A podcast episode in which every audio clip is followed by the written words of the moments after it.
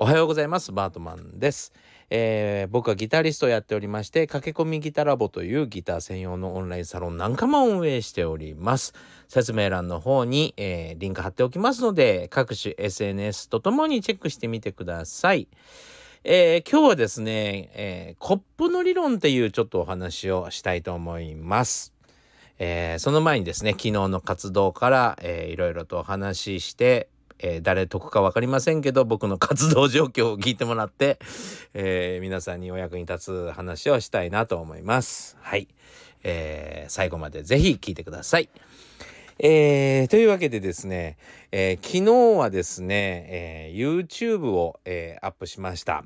で、え、YouTube の方はですね、え結構今回はいろいろとこだわって作りましたんで、ぜひ見ていただきたいんですけども、えー、ギターのね、アドリブというのがあります。そのコードが鳴ったり音楽が鳴ったりした時にですね、すぐそれを聴きながら演奏できるという僕ら能力がありますが、えー、それがどうしてもできないっていう人がいるんですよ。でも何も思いつかないと。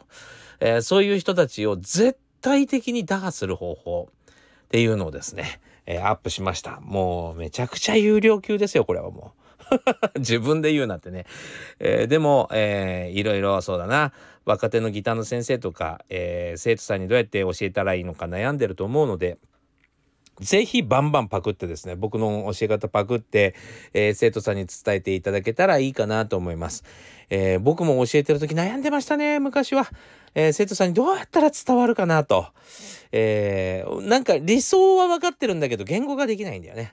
えー、もうねそういう域は僕も達したのあの出したので、えー、ぜひ、えー、僕の理論をどんどんどんどん使ってもし誰かに話す時があったら、えー、松さんっていう人から習ったって言ってくれたら、えー、なおいいなと。でも言わなくていいです。えー、もうバンバンパクって作って、あの、使っていただいて、えー、生徒さんを良くしていただければね、えー、それが、えー、何より嬉しいので、どんどんみんなパクって、えー やっていきましょう。えー、というわけでですね、えー、その動画を出しました。それでね、今回僕もですね、ちょっと新たな、えー、なんていうの、試作をしてみたんですよ。まだですね、今フォロワーが非常に少ないので、えー、何でも言えちゃいますが、何でも言えちゃいますけど、あの、いわゆる、えー、そうだな、皆さん、えっ、と、視聴者の方からも見えるハッシュタグっていうのがあるんですね。YouTube って。え3つまで載せられるのかな、えー、それをポンと押すとそれの関連の動画がバラバラバラバラと出てくるみたいなのがあるんですけども、えー、それじゃなくてですねこう見えないんと内部の、えー、ハッシュタグっていうのタグっていうのがあるんですね。でこれをねいつも僕らは迷うんですよ。どうしたもんかと。で何につけたらいいのかと。そして、えっと、僕は大体なんか末松和人とか ギターとか、レッスンとか、まあ、当たり前のことを書いていたんですけど、今回からですね、ちょっとやり方を変えまして、14個、14個のタグ付けをするといいと。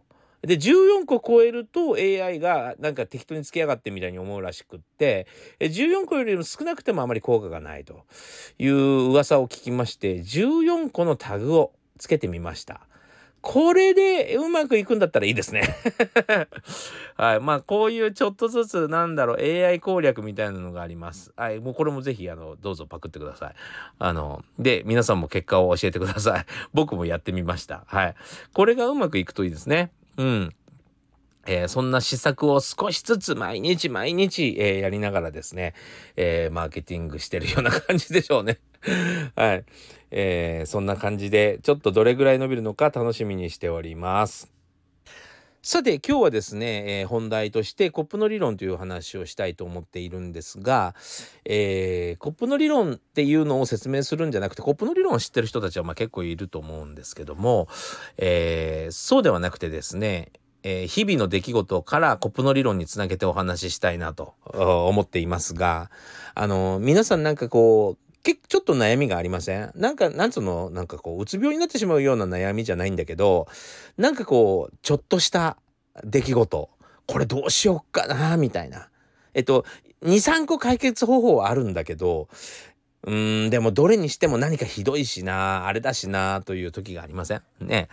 なんかこう誰かに迷惑かけそうだな、あいつにかわいそうだな、とかってありません？で、あのー、ここでね、コップの理論っていうのが出てくるんですけど、やっぱね、僕もね、どうしてもね、抱えがちなんですよ。なんかね、後回しにしちゃうのね、なんだろうね、あれ。例えば Facebook のでメッセージが来て、あ、これなんか仕事の案件だからすぐ答えなきゃな、なんて思ったり、えー、例えば譜面が送られてきてさ、譜面をすぐダウンロードしなきゃな、なんて思っていながらも、ちょっと後回しにしちゃったりして、その間にまあメッセージが、他のメッセージがドタバタっと来たせいで、あのそれをダウンロードするのを忘れてしまうとかまあいろいろあると思うんですよね。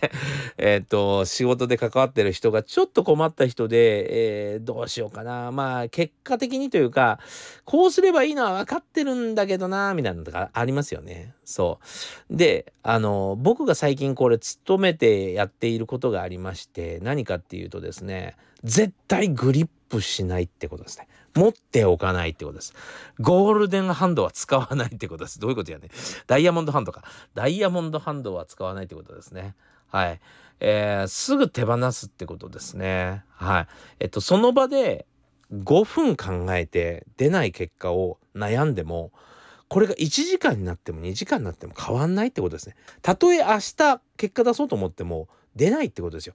5分悩んでも。そう。ここなんか僕はちょっと今基準にしてます。それですごくね、あの、楽になったなとも思っています。はい。で、あのー、どういうことかと言いますと、まあ、コップの理論ですね。えー、コップの理論っていうのは何かっていうと、まあ、例えば、大体の人が、まあ、ちょっと何、パニックになってしまうとか困ってしまう時っていうのは、やっぱり水が溢れ出た時ですよね。でも、溢れ出ない状態。要は、コップにちょっと水が入っている状態だったら皆さん持ってられましたっけってことですよ。コップにちょっとしか水入ってないからずっと持ち続けられるんでしたっけって話ですね。持ってられないですよね。結局重いじゃないですか。結局重くって、えー、大変なんですよ。で大変になる理由は重さじゃないってことですね。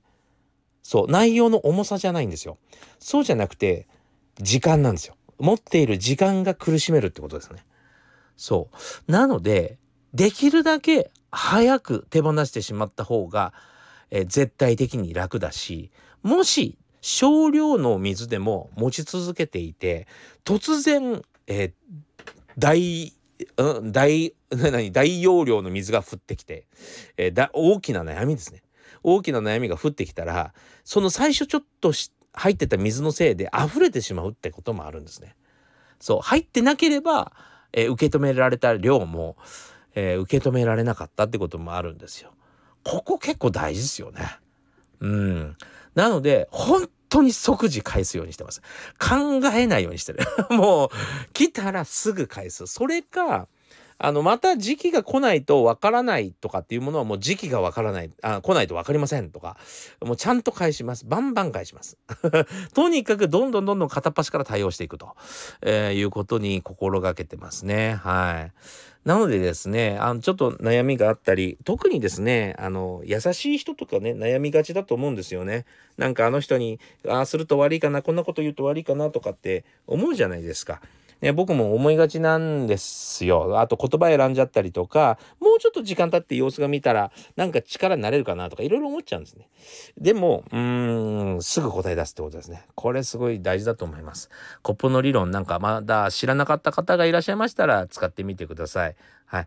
えー、大変なのは重さじゃないと。